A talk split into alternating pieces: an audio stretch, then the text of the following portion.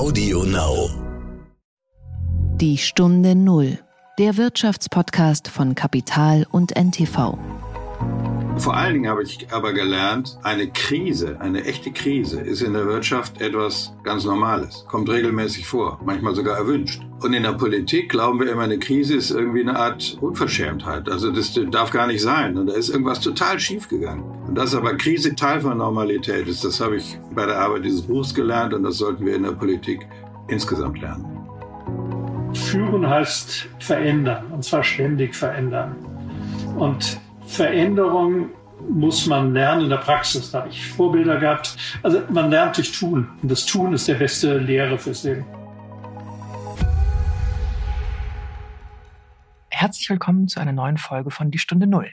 Wir sind Horst von Butler und Tanit Koch. Schön, dass Sie uns wieder zuhören.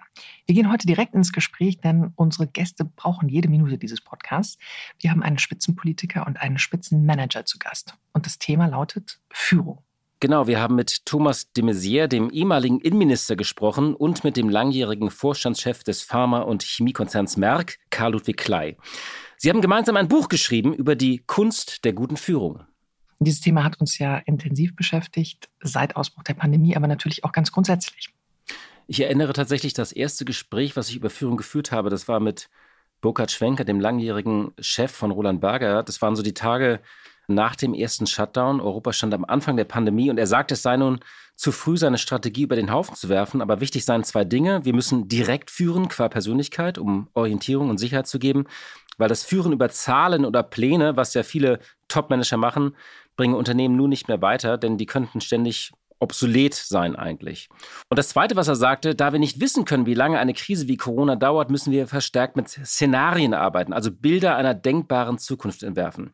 Ich habe ihn dann gefragt, na ja, wenn ich sage so als Topmanager, ich weiß auch nicht, was genau passiert, ob das nicht Schwäche zeigt. Und er sagte, nein, im Gegenteil, das zeige jetzt Ehrlichkeit und damit Stärke. Denn Führungsstärke zeigen heißt auch, einmal offen zu sagen, Leute, ich weiß es auch nicht, aber wir machen uns Gedanken, haben Szenarien entwickelt. Also eine Führung, die irren kann, die Schwäche zeigen kann und die sich anpasst. Adaptive Führung war ja eines dieser Schlagworte seit Ausbruch der Pandemie. Und die New York Times hat damals einen schönen Satz geschrieben, Führung mag schwer zu definieren sein, aber in Krisenzeiten ist sie leicht zu erkennen.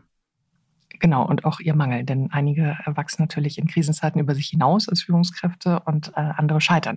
Aber was ganz interessant ist, ist, dass es aktuell gar nicht mehr um Führung nach dem Lehrbuch gibt, denn für die aktuelle Krise gibt es eben kein Lehrbuch. Und auch die beiden Männer, mit denen wir gleich sprechen, haben kein Lehrbuch geschrieben. Aber sie waren und sie sind auch weiterhin zwei sehr erfahrene Entscheidungsträger aus Politik und Wirtschaft.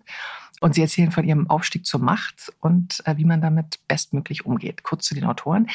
Der eine ist schon angesprochen, Thomas de Maizière, Spitzenpolitiker, geboren 1954, Doktor der Jurisprudenz, war unter anderem auch darüber redet er Mitglied der Verhandlungsdelegation für den deutschen Einigungsvertrag, also ein, ein ähm, Beamter an sehr, sehr hoher Position und sehr entscheidender Position, ist dann sehr früh in den damals noch neuen Bundesländer gegangen, wurde Staatsminister in Sachsen in unterschiedlichen Ressorts, wechselte dann ins Bundeskanzleramt als Kanzleramtsminister wurde er Bundesinnenminister mehrfach und auch Bundesverteidigungsminister. Er ist weiterhin Mitglied des Bundestages.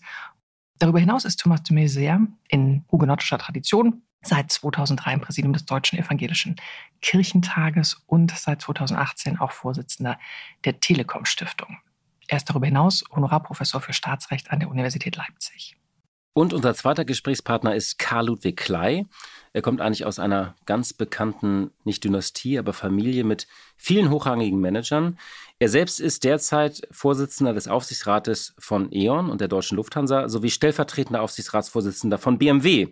Von 1998 bis 2006 war er Finanzvorstand der Lufthansa und von 2007 bis 2016 Vorsitzender der Geschäftsleitung des Pharma- und Chemiekonzerns Merck. Und während der vergangenen 20 Jahre war er Mitglied in verschiedenen Aufsichtsgremien, darunter bei Bertelsmann, bei Verizon Communications. Und er war von 2010 bis 2020 Vorsitzender der hochexklusiven Baden-Badener Unternehmergespräche. Und er ist Vorsitzender des Wirtschaftsbeirates des Goethe-Instituts. Und er ist auch noch Honorarprofessor der WHU Otto Beisam School of Management. Herr de Maizière, Herr Klei, herzlich willkommen bei unserem Podcast Die Stunde Null. Danke, dass Sie sich Zeit für uns nehmen. Und wer auf den Kalender blickt, der sieht, der 1. März naht und damit auch die Öffnung der Friseursalons. Wie sehr freuen Sie sich auf den ersten Friseurbesuch? Sehr. Ich habe am 9 Uhr einen Termin. Das bin ich der allererste Kunde, vielleicht mit einem kleinen VIP-Bonus. Äh, aber vorher wollte ich natürlich nicht gehen, hatte keine Möglichkeit. Schwarzarbeit wollte ich nicht fördern. Also ich finde die Entscheidung richtig und freue mich. Herr Klein? Ja, ich zögere etwas mit der Antwort, denn ich habe das letzte Mal etwas längere Haare gehabt in den Jahren 68 bis 70. Und ich fühle mich an meine Jugend erinnert und finde das eigentlich ganz schön. Meine Frau hingegen freut sich sehr, wenn die Friseure öffnen. Kommen wir mal ein bisschen vielleicht auf Ihr Buch. Ich muss mich beim Thema Friseur ohnehin immer ein bisschen ausklinken. Sie waren nicht untätig in der Pandemie und viele haben ja überlegt, was machen Sie? während der verschiedenen Lockdowns. Sie beide haben ein Buch geschrieben, äh, geht um Kunst und Führung. Wie ist die Idee zu diesem Buch entstanden? Die Idee zu diesem Buch ist entstanden äh, in Lucca bei einem Besuch äh, von meiner Frau und mir bei der Familie Klei. Wir sind seit langem befreundet, äh, aber wir haben vor allen Dingen immer ein, eine Beziehung gehabt, dass wir über unser Buch geredet haben. Und äh, mein erstes Buch Regieren war, war erschienen und äh, Viele sprachen darüber und dann hatten wir die Idee, wir können noch mal gemeinsam ein Buch schreiben äh, über einen Vergleich zwischen Wirtschaft und Politik äh, und so haben wir es dann gemacht.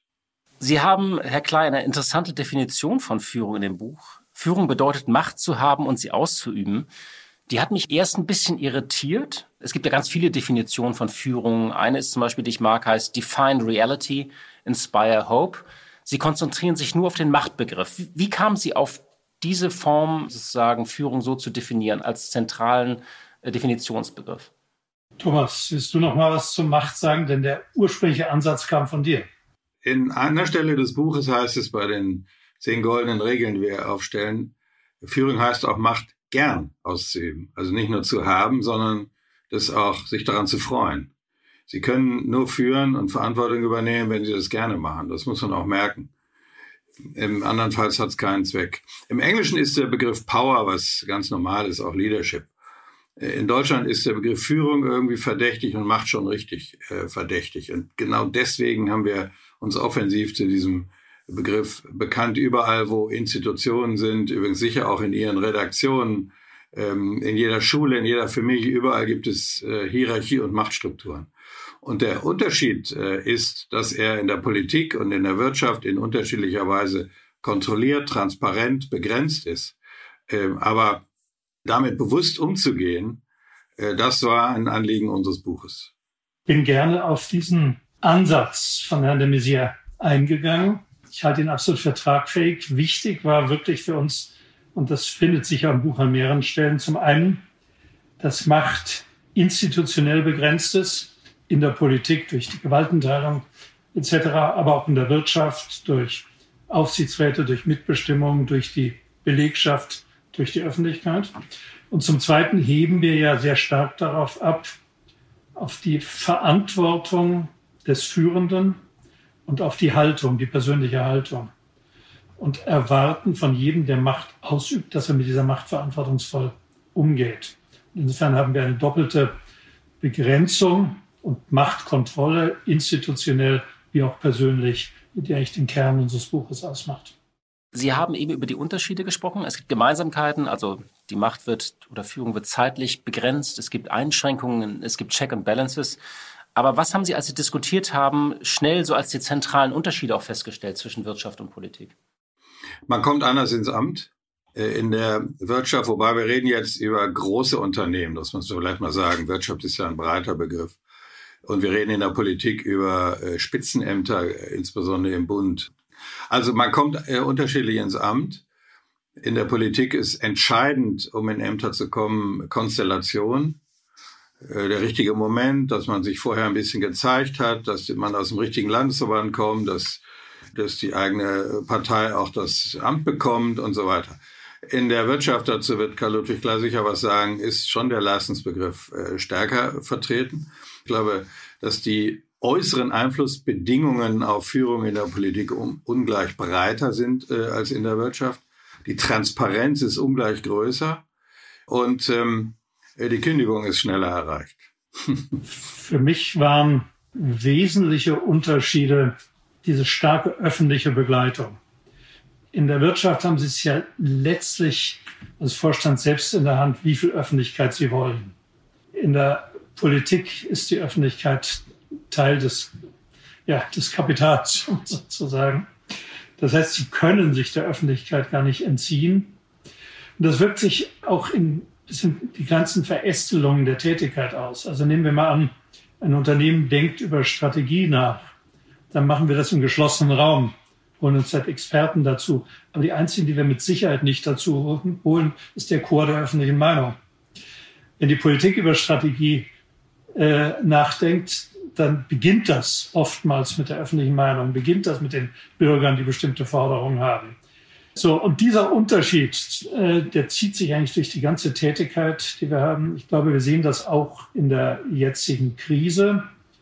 Unternehmen, wage ich einmal zu behaupten, sind einfacher in einer Krise zu managen, sind klarer zu managen, wir schreiben das auch, als das in dem vielstimmigen Chor der Öffentlichkeit derzeit ist.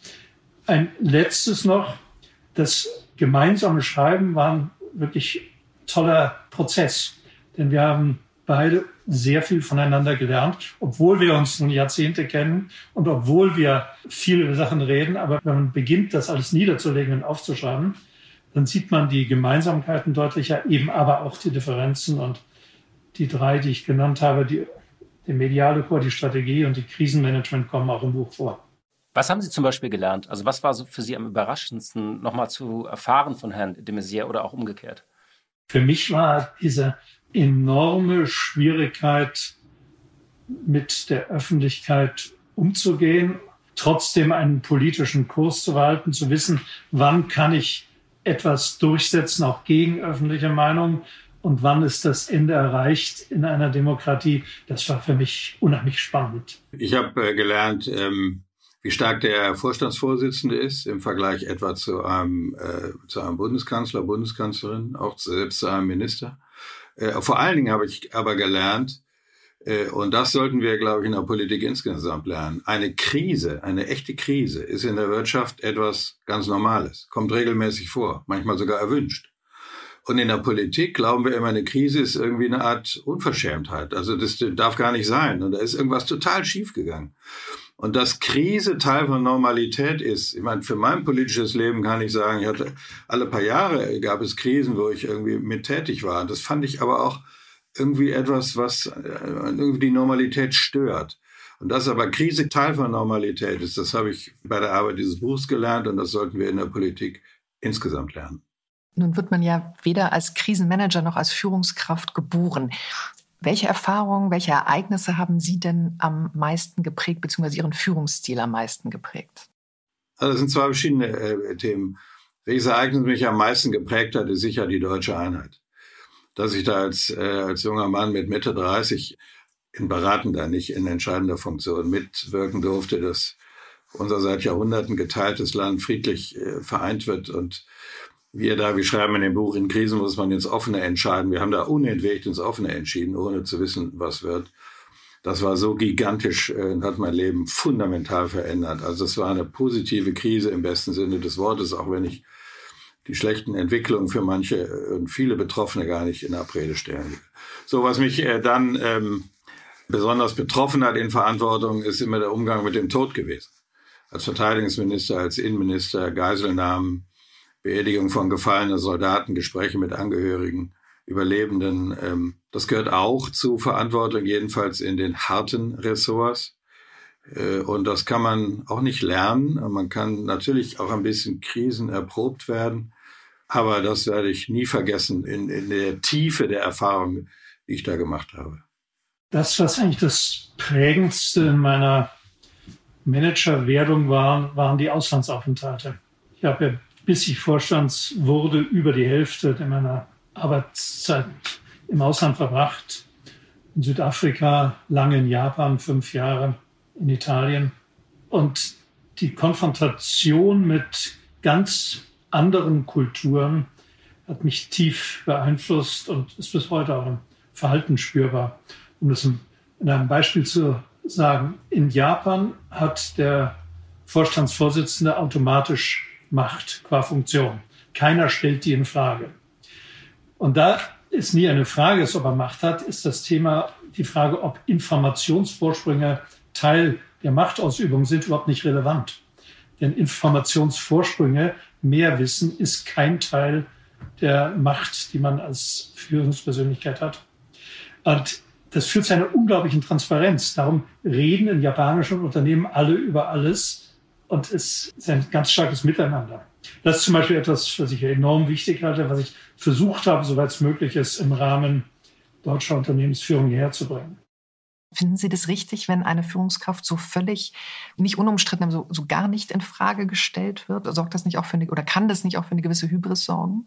Natürlich, wenn Sie sehen jetzt den Chef des Olympischen Komitees in Japan, der mit 83 äh, dann mit einer Weltsicht daherkommt, die vielleicht als er seine Laufbahn begann, in Ordnung war, dann zeigt sich, dass dieses System auch seine Schwächen hat. Das ist ja die Frage, man muss ja, sein Nachfolger sollte ja 84 sein. Das wäre wahrscheinlich keine Verbesserung gewesen. Sie müssen von jedem politischen oder von jedem System, in dem sie sind, gibt es Vor- und Nachteile. Und was ich immer als Vorteil gesehen habe, war diese enorme Transparenz und ich habe versucht, im Rahmen dessen, was sinnvoll ist, nach hier mitzunehmen. Was mich im, im Führungsverhalten, was für mich eigentlich das äh, Wichtigste war, führen heißt verändern, und zwar ständig verändern. Und Veränderung muss man lernen in der Praxis. Da habe ich Vorbilder gehabt, da habe ich positive wie negative, da habe ich selber Erfahrungen gemacht und da schreibe ich auch im Buch. Äh, Italien habe ich zu sehr in die empathische Richtung geführt, in der Lufthansa zu sehr in die sehr sachliche, drängende Richtung. Ich glaube, dann bei Merck ist in der Summe ganz gut geworden. Also man lernt durch Tun. Und das Tun ist der beste Lehre fürs Leben. Dann haben Sie mir gleich eine Frage fast schon vorweggenommen, beziehungsweise eine Antwort. Als erfahrene Führungskraft, die Sie heute beide sind, welchen Rat würden Sie Ihrem jüngeren Ich als Führungskraft geben? Naja, das ist das, was wir Selbstführung nennen. Äh, auch als eine der Regeln. Führung geht nur mit Selbstführung. Das heißt, Sie müssen sich selbst über die Schulter gucken, müssen sich ähm, bewusst sein, was Sie gerade machen. Äh, gute Vorbereitung, gute Nachbereitung. Warum war das jetzt gut, was ich gemacht habe? Warum war das jetzt schlecht, was ich gemacht habe? Welches Argument habe ich übersehen? Ähm, wie kann ich besser werden? Äh, Selbstführung heißt besser werden zu wollen und über sich selbst zu reflektieren. Und dass je höher sie kommen, umso größer ist die Neigung, exakt das nicht mehr zu tun. Äh, und das ist die größte Gefahr. Also Selbstführung wäre mein wichtigster Rat an alle Führungsebenen. Wo holen Sie sich selber Rat? Beziehungsweise gibt es jemanden, wo Sie sagen würden, das ist mein Korrektiv? Das ist schwierig in Hierarchien, äh, denn einen ehrlichen Rat zu bekommen ist äh, nicht so leicht, je höher man kommt. Da gibt es Hemmschwellen, da gibt es äh, alle möglichen Bedenken, institutionelle Hürden und so. Die Familie ist wichtig, Freunde sind wichtig, aber auch in einer Institution muss man es schaffen, ein Klima zu schaffen, dass wenigstens ein Paar, auch unabhängig von der Hierarchieebene, einem offen, äh, kritisch, äh, vertrauensvoll kritisch die Meinung sagen, sonst kann man nicht gut führen. Gilt in der Wirtschaft genauso. Ich habe zusätzlich noch einen Vorteil, ich kann Herrn de Maizière anrufen. Herr Klein, Sie haben es eben angesprochen, die Öffentlichkeit, die ja für Politiker eine riesige Rolle spielt. Äh, ich glaube, in Ihrem Buch steht, Wirtschaftsführer finden im oder tauchen im politischen Teil der Zeitung selten auf. Was ich persönlich sehr bedauere, Sie in dem Buch äh, ebenso bedauern, denn Sie sagen völlig zu Recht, Wirtschaft sei ja kein abseitiges Spezialsegment der Gesellschaft. Warum scheuen CEOs die gesellschaftliche Auseinandersetzung bzw. den Diskurs über gesellschaftliche Debatten so sehr? Also ich gehe jetzt mal auf meine aktive Zeit. Das war ja noch die Vor-Twitter-Zeit. Insofern wurde als politische Öffnung auch verstanden, was man nicht auf Twitter sagte, sondern in anderen Foren. Ich habe einmal festgestellt, das war für mich sehr interessant, ich habe ja jede Pressekonferenz genutzt, um politische Dinge zu sagen die sind nie in den politischen Teil hinein migriert in den Zeitungen. Also es scheint mir, jetzt rede ich über Ihr Medien, vielleicht liege ich da völlig falsch, aber dass die Wirtschaftsjournalisten und die politischen Journalisten völlig separate Leben führen, dass wirtschaftliche Themen nicht in den politischen Teil rüber migrieren und umgekehrt nur begrenzt. Also insofern, Sie finden schon viele öffentliche Äußerungen von mir zu politischen Fragen. aber eben nicht in den lauten Medien. Würde ich mich wohltun bei Twitter mit politischen Äußerungen oder vergleichbaren Dingen? Antwort ist nein. Das ist nicht meine Art der äh, Argumentationsführung und mit ein paar Silben äh, ein Ausrufezeichen zu setzen, äh, ist nicht mein Stil. Würde ich, wenn ich kann ein Vorstand heute ohne Twitter leben? Also ich habe mal geguckt, etwa die Hälfte der DAX-Vorstände ist auf Twitter aktiv, die andere Hälfte nicht. Wo ich Ihnen aber voll zustimme, ist, dass Unternehmensführer stärker in andere medialen Formen vordringen sollten. Wir haben Talkshows gesprochen. Da ist es sicher von größerer Glaubwürdigkeit für das Gesamtsystem Wirtschaft, wenn auch aktive Vorstände dort mal aktiv sind und nicht nur Verbandsvertreter. Ich wäre mal gespannt, wie die Einladungspolitik wäre. Ich weiß nicht, ob es da eine Studie gibt, ob die großen Talkshows eigentlich einladen und ständig Absagen kriegen oder ob die gar nicht erst eingeladen werden. Das ist wahrscheinlich so ein, äh, weil, weil sie nicht eingeladen werden, kommen sie nicht und sie kommen nicht, weil sie nicht eingeladen werden. Und viele Wirtschaftsführer scheuen, glaube ich, auch sowas wie eine Talkshow. Das ist nämlich ein ziemlich hartes Pflaster. Also ich glaube, in Deutschland ist es so, dass also viele Mittelständler, die ihr eigener Herr sind, die sagen ja schon mal so ihre Meinung oder geigen dann auch gerne ihre Meinung. Aber tatsächlich gibt es eine große Zurückhaltung, finde ich. Oder man macht halt Themen, die gerade en vogue sind. Also alle äußern sich im Moment zum Klimaschutz zum Beispiel, wie wichtig nachhaltig ist. Da wir gerade das Thema Klimawandel und damit Krisenvorhersagen ansprechen. Ich zitiere mal einen Satz aus Ihrem Buch. Krisenvorhersage hat Konjunktur. Immerfort warnt irgendjemand vor irgendeiner schlimmen Entwicklung oder Gefahr.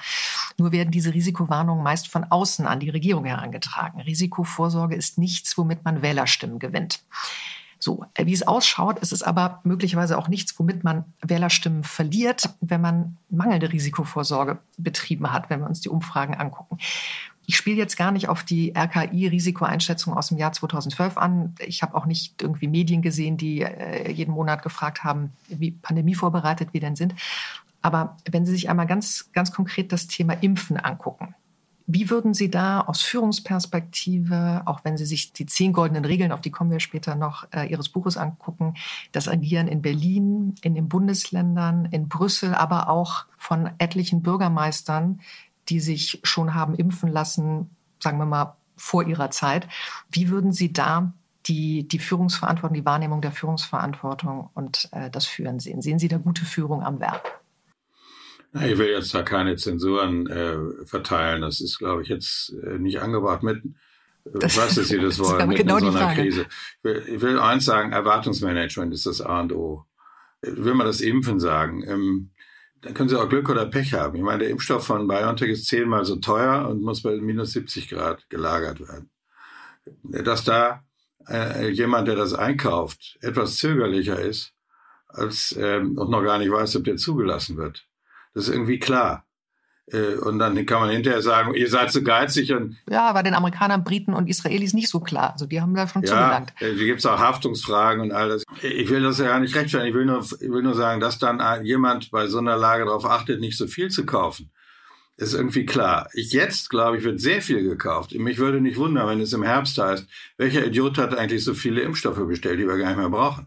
Also ich will jetzt gar nicht das Handeln im Einzelnen kritisieren, sondern das Erwartungsmanagement. In Krisen muss man ganz vorsichtig kommunizieren und nicht große Sprüche machen, dass dann und dann alles irgendwie gelöst ist. Es gibt so viele externe Faktoren äh, wie jetzt die Mutante. So, und ein, äh, ein zweites, aber ich, will ich Ihre Frage gar nicht äh, ausweichen. Ähm, in der Krise braucht man natürlich eine vorbildliche Haltung.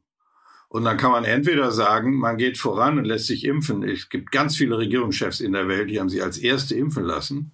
Ja? Da gibt es auch genügend Impfstoff. Boris Johnson und so weiter. Und wenn es aber heißt, man ist dann und dann dran, dann ist man dann und dann dran und kann, man kann sich nicht äh, vorher impfen lassen, selbst wenn angeblich ein Impfstoff ähm, äh, übrig ist. So, also äh, Haltung ist schon wichtig, aber das ist vor allen Dingen eine zurückhaltende, in der Krise lebende Kommunikation und nicht große Sprüche, die einen dann hinterher einholen. Das heißt also sozusagen auch dieses Erwartungsmanagement schwingt ja auch so ein bisschen mit dieses auf Sicht fahren, was auch kritisiert wird? Oder sagen Sie, naja, in so einer Krise kann man nicht mehr als in zwei bis drei Wochen? Also Führung heißt ja auch immer sozusagen einen Ausblick geben, eine Vision, einen Zielpunkt. Hängt von der Krise ab. Wenn Sie mal eine Hochwasserkrise nehmen, dann müssen Sie in der Krise agieren äh, und dann kann man sagen, und dann werden wir ein großes Wiederaufbauprogramm machen, weil irgendwie klar ist, das Wasser ist vorbei. Wenn Sie nicht wissen, wie lange eine Corona-Krise geht, Ähm, und wenn sie nicht wissen, was mit Mutanten ist und so, da ist ein auf Sicht fahren richtig. Und dann, wenn Leute sagen, ja, wir wollen aber jetzt den großen Plan haben, dann muss man sagen, es kann den großen Plan im Moment nicht geben. Ähm, also alles in allem, glaube ich, wird in einer unvorhersehbaren Krisenentwicklung zurückhaltende Kommunikation eher belohnt äh, als was anderes. Ein letzter Punkt noch. Nicht so viel Rücksicht auf Stimmungen. Das war sicher ein, ein Fehler in der Flüchtlingskrise. Darüber habe ich an anderer Stelle schon gesprochen, äh, dass man äh, die öffentliche Meinung dazu wichtig genommen hat, die sich eben sehr stark ändert. Und das gilt in dieser Krise auch. Sie können nicht mit Umfragen in so einer Krise agieren, wenn es um Gesundheit und Leben und Tod geht. Vielleicht eine Ergänzung von meiner Seite. Die Führung, die politischen Entscheidungen zu kritisieren, ist, glaube ich, ein bisschen wegmesserisch. Denn das ist ein vielstimmiges Orchester. Unsere Verfassung, unsere politische Struktur sieht diese Vielstimmigkeit äh, auch vor. Es wird ja versucht, das wenigstens in diese nicht in der Verfassung vorgesehene Konferenz der Kanzlerin mit dem Ministerpräsidenten zusammenzufassen. Ich lebe auch in dieser Krise sehr gerne in Deutschland angesichts der politischen Entscheidungen und was ich so in anderen Ländern sehe. Was mich irritiert, ist, ich sehe eine operative Schwäche in der Umsetzung der Entscheidungen. Und wir sehen das ja durchaus an anderen Stellen. Denken Sie nur an die berühmten Brücken, Bahnhof und Flughäfen bauten. Und ich glaube, dass wir in der operativen Umsetzung dessen, was beschlossen worden ist, schwach sind. Warum hören wir immer noch ein Jahr später, dass am Montag die Zahlen noch nicht vollständig sind, weil irgendwelche Gesundheitsämter ihr Fax noch reparieren müssen? Oder ich frage mich auch, warum nicht gezielter und großflächiger mit dezentralen, subsidiären Einheiten Dinge umgesetzt werden. Beispiel in Schleswig-Holstein gibt es ja, glaube ich, die Zusammenarbeit mit CTS Eventim, um das Terminmanagement beim Krisenmanagement zu machen. Das könnte man auch in anderen Bundesländern machen. Wir haben fantastische Logistiker in diesem Land. Warum gebe ich nicht die gesamte Beherrschung der Logistikkette an Menschen und an Institutionen, an Spediteure, an Logistikunternehmen, die das Tag ein, Tag aus nichts anderes machen? Warum bitte ich nicht die Universitäten, damit jetzt nicht alles privatrechtlich um die Ecke kommt, die Universitätskliniken, die Impfungen großflächig durchzuführen, die können das, die machen das seit Ewigkeiten. Warum muss ich daneben nochmal ein eigenes Impfzentrum stellen? Und, und, und. Also, in der operativen Umsetzung haben wir aus meiner Sicht in diesem Land erheblichen Nachholbedarf. Die Schwäche zeigt sich auch in der Krise. Und das aufzuarbeiten und die Konsequenzen zu ziehen, nach der Krise ist den Schweiß der Edlen wert. Herr de Maizière, haben Sie gerade mitgeschrieben, die Punkte, die Herr Klei genannt hat?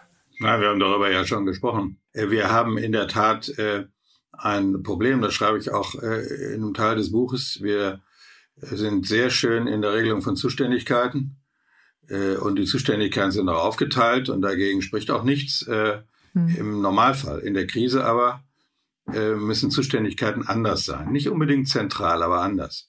Und dafür haben wir keine Regeln auf Bundesebene. Im Infektionsschutzgesetz, was wir übrigens deswegen auch schon geändert haben, ist es ein bisschen besser, aber stellen sich einen großflächigen Stromausfall vor, einen großen Cyberangriff. Wir brauchen eine nationale Regelung für Katastrophen und Ausnahmezustände. Es wird in der Tat äh, Zeit, dass wir nach Corona eine große Lessons Learned Veranstaltung machen.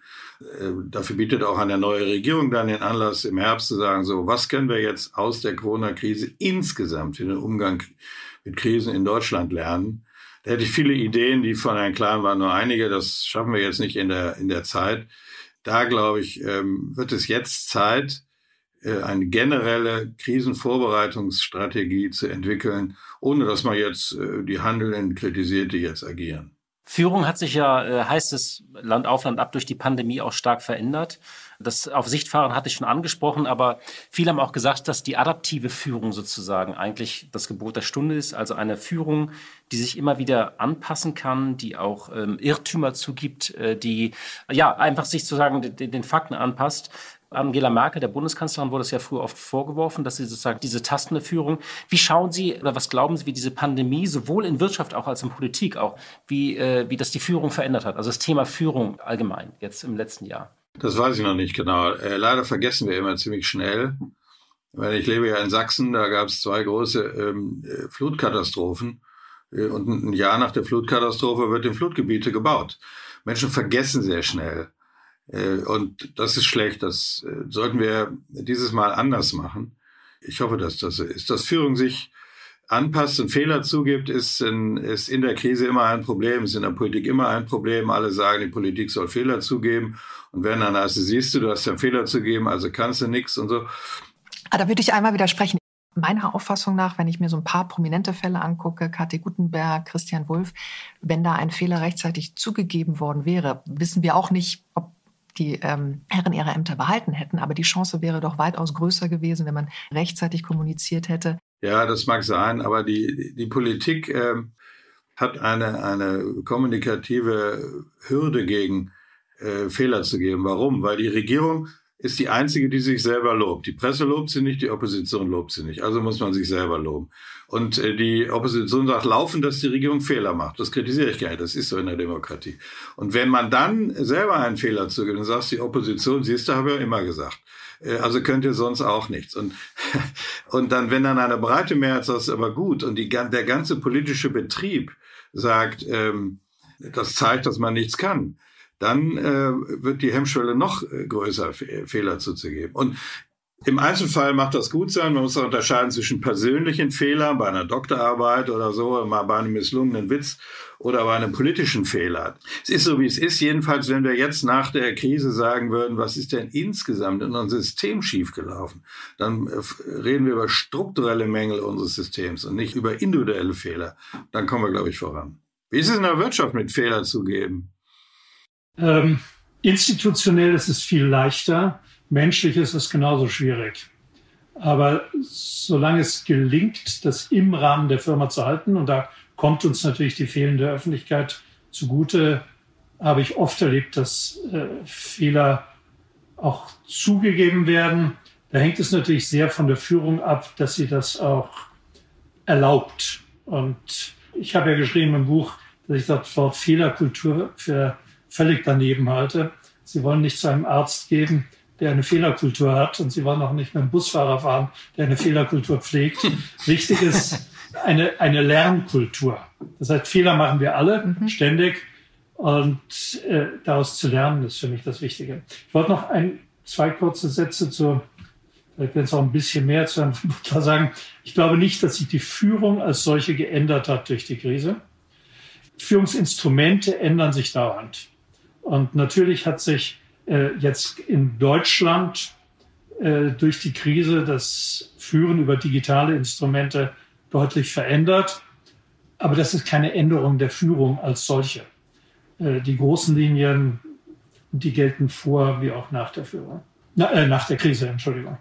Wir haben viele Stichworte Haltung, Selbstführung ähm, daraus schon angesprochen. Und ich würde Ihnen beiden im Übrigen an einer Stelle widersprechen. Sie sagten zu Beginn, dass sich das Buch ähm, auf der Ebene Spitzenpolitik und, äh, und sozusagen Spitzenlenker in der Wirtschaft konzentriert, aber vieles dessen, was Sie schreiben, eignet sich hervorragend auch für natürlich Menschen, die wenig Personalverantwortung haben, oder gerade erst zu Beginn einer Karriere das sind. Das haben wir so auch gesehen, aber wollten es nicht schreiben, denn das wäre dann vielleicht ein bisschen zu altklug gewesen. Ich würde sagen, diese zehn goldenen Regeln sind durchaus allgemeinverbindlich, völlig ohne altklug zu sein. Mhm. Äh, die letzte Regel lautet, Führung braucht Privatleben. Gut führt nur, wer sich vom Beruf nicht auffressen lässt. Geistige Beschäftigung mit anderen Dingen fördert die Konzentration auf die Führungsaufgabe.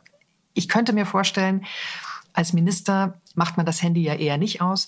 Wie haben Sie es geschafft? Und äh, beim CEO bin ich mir nicht so sicher, ob das überhaupt möglich ist, aber wie haben Sie beide es geschafft, ein Privatleben aufrechtzuerhalten? Was suchen Sie an geistiger Erbauung, um sich dann wieder auf, äh, auf den Job konzentrieren zu können? Na, ganz schwer. Ähm, die, die These, die wir da aufstellen, ist, dass ein Privatleben, aber auch die geistige Beschäftigung mit anderen Dingen nicht eine Ablenkung ist, sondern auch eine Konzentration auf etwas anderes macht die Konzentration auf die eigentliche Führungsaufgabe besser. Das ist ja unsere, äh, unsere These. Wer nur über Politik reden kann, ist ein armer Mensch. Und wer nur über Wirtschaft reden kann als Wirtschaftsführer, ist auch ein armer Mensch und ist ein schlechterer Wirtschaftsführer. Das ist unsere, unsere These. Und dazu gehört eben auch ein, ein Familienleben zu erleben, wenn ein Kind krank ist, wenn es Kummer gibt, wenn, wenn man ein Familienfest feiern kann. Das gehört so elementar zum Leben. Und wer das nicht hat, führt auch sein eigenes Unternehmen ähm, schlechter oder sein, sein eigenes Ministerium. In dem Sinne meinen wir das. Dass es ein ständiger Kampf ist und dass Karl Ludwig Klein und ich dagegen sicher häufig verstoßen haben, ist sicher wahr. Aber die Regel ist trotzdem richtig. Privatleben hochhalten, trotz voller Hingabe an den Job und auch mit etwas anderem sich geistig und inhaltlich beschäftigen. Und zwar nicht nur so nebenbei, nicht als Ablenkung. Das finde ich total wichtig. Also ich habe tatsächlich handyfreie Zeiten äh, mir selbst verordnet. In dem Hamsterrad, in dem man im Beruf ist, das Hamsterrad dreht sich immer wieder und dann irgendwann merkt man, jetzt dreht sich oder die Familie oder Freunde sagen, kannst du eigentlich noch über was anderes nachdenken und dann ist Zeit für ein Bremsen und dann kommt wieder die Zeit der Erholung. Insofern, was Herr de Maizière eingangs gesagt hat, sich neben sich stellen, sich beobachten, damit kann man dann schon den Stopp ansetzen. Ich kriege immer zu viel, wenn ich Lebensläufe sehe und dann kommt bei Hobbys Triathlon laufen, Rennradfahren und ähnliche Dinge. Weiß, was machen Leute eigentlich, eigentlich mit ihrem Kopf? Also für mich ist Kultur Kunst, Lesen insbesondere sind für mich unheimlich wichtige Zeichen. Also kürzlich, jetzt zu Weihnachten hat mir zum Beispiel Herr Zipse das schöne Kurzbuch von Inoue äh, über die, der Tod des Teemeisters schenkt. Man versetzt sich in eine andere Geschwindigkeit, man beginnt über anderes zu reflektieren und plötzlich während des Reflektieren fällt einem wieder ein oder fällt mir dann ein, Mensch, jetzt kommt mir eine Idee zum Geschäft, dann schreibe ich sie auf. Also allein die Tatsache, dass man mit durch Anstöße reflektiert, anders über dasselbe nachdenkt, was man tut, ist derartig bereichernd, dass ich das nicht missen möchte und für, ein Essen, für essentiell halte. Also bitte an mich keine Lebensläufe schicken, in der nur sportliche Tätigkeiten vorkommen. Für mich ist übrigens die Musik so, ja. Ich bin, äh, interessiere mich sehr für Musik und kenne mich ein bisschen aus und so. Und da, wenn Sie wissen, welche Rolle eine Pause hat, ein Piano hat, ein Forte hat, ein Crescendo hat, ein Adagio hat, das kann man eins zu eins auf die Politik übertragen. Was wäre Politik ohne Pausen, ohne Crescendo, ohne ein Piano? Und dieses laute Fortissimo, das geht den Leuten doch total auf den Geist. Immerzu das Lauttönende. Und da ist die Musik wunderbar, äh, um daraus zu lernen, auch für die Politik. Herr de Maizière, Herr Klei, auf jeden Fall können Sie äh, das, was Sie gerade geschildert haben, vielleicht noch eine Fortsetzung Ihres Buches schreiben, die Kunst der Inspiration, also wie man praktisch von außen immer wieder auch äh, sein, sein, ja, seinen Kopf voll macht äh, über Musik oder über Kunst, über Kultur. Das äh, habe ich hier mitgenommen, dass es das sehr wichtig ist. Und die Kunst der Pause finde ich übrigens auch interessant. Es gibt so schöne Aufnahmen von Helmut Schmidt, der, wenn dem eine Frage gestellt wurde, dass der sich in Ruhe eine Zigarette anzündete und sagte, darüber muss ich kurz nachdenken. In einer Talkshow heute undenkbar. Vielen Dank für diesen Podcast, für Ihre Einblicke. Die Kunstguten führen's. Dankeschön. Ja, danke Ihnen. Vielen Dank. Danke Ihnen. Alles Gute an alle Beteiligten und an die Hörerinnen und Hörer. Tschüss. Blick in die Märkte. Und wie jeden Freitag schalten wir zu unserer Kollegin Katja Dofel nach Frankfurt. Sie leitet dort das Börsenstudio von NTV. Hallo Katja. Hallo nach Berlin. Ich habe heute nur eine Frage und zwar zum Autobauer Daimler. Der hat mich diese Woche Zahlen vorgelegt. Wie sind die denn ausgefallen und wie haben die Märkte reagiert? Ja, Daimler ist so ein typischer Fall an der Börse, wo man sagt, hätte ich doch, hätte ich doch die Aktie gekauft im März 2020, als sie auf etwa 22 Euro gefallen war, als man eigentlich glaubte, der Autoindustrie geht es so schlecht und es wird noch länger dauern, bis sie aus der Krise kommt. Inzwischen marschiert sie Richtung 70 Euro, hat sich also mehr als verdreifacht. In der Tat, Daimler geht, wie auch einige andere Konzerne, gestärkt aus dem Corona-Jahr hervor. Was hat geholfen? In erster Linie eine drastische Kostensenkung, dann aber bei Daimler auch ein günstiger Produktmix. Das bedeutet, der Gewinn ist gestiegen und das trotz Umsatzeinbruch. Der Umsatz im vergangenen Jahr minus 15 Prozent. Der Gewinn dafür plus 50 Prozent auf etwa 4 Milliarden Euro gestiegen. Folgerichtig steigt auch die Dividende von 90 Cent im Vorjahr auf 1,35 Euro je Aktie. Das hört man natürlich gerne bei den Investoren. Die Prognose für das Jahr 2021 stimmt auch. Es ist eine weitere Steigerung für Umsatz und Ergebnis erwartet. Insbesondere der Absatz bei Mercedes-Benz Car soll weiter steigen, ebenso wie der Absatz bei Nutzfahrzeugen. Allerdings die Kostensenkung bleibt quasi bestehen. Investitionen sind im Corona-Jahr um etwa 20 Prozent zurückgefahren worden und sollen erstmal auf diesem Niveau bleiben. Allerdings noch ein anderer wichtiger Aspekt. Man möchte bei Daimler es auch schaffen, die strengen Vorgaben für die CO2-Emission für die gesamte Flotte im Jahr 2021 einzuhalten und hier eben keine Strafzahlungen mehr leisten zu müssen. Das Ganze hat zur Folge, dass die Autoindustrie tatsächlich etwas gestärkt aus dieser Situation hervorgeht und sich offensichtlich auch ihrer gesellschaftlichen Verantwortung bewusst wird, weniger jammert. Man hört sogar Töne wie, die Autoindustrie dürfe keinesfalls mehr Staatshilfen beantragen oder in Anspruch nehmen. Es gäbe andere, denen ginge es viel schlechter. Sehr richtig, da ist natürlich vor allen Dingen Gastronomie und das Dienstleistungsgewerbe zu nennen. Die jüngsten Konjunkturdaten zeigen wieder, wie sehr sich diese beiden Bereiche auseinanderentwickeln. Das Dienstleistungsgewerbe leidet deutlich unter dem immer längeren Lockdown, wohingegen die Industrie von einem Exportboom profitiert. Ja, danke, liebe Katja, für deine Einschätzung. Tschüss und hoffentlich bis bald. Liebe Hörerinnen, liebe Hörer, wir wünschen Ihnen ein schönes Wochenende. Bleiben Sie uns treu und passen Sie auf sich auf. Und wir hören uns hoffentlich am Dienstag wieder und da geht's Tani zum Friseur, nicht? Richtig. Sehr schön. Kriegen wir alle eine neue Frisur. Machen Sie es gut. Schönes Wochenende. Die Stunde Null. Der Wirtschaftspodcast von Kapital und NTV. Dieser Podcast ist Teil der Initiative Zeit, die Dinge neu zu sehen.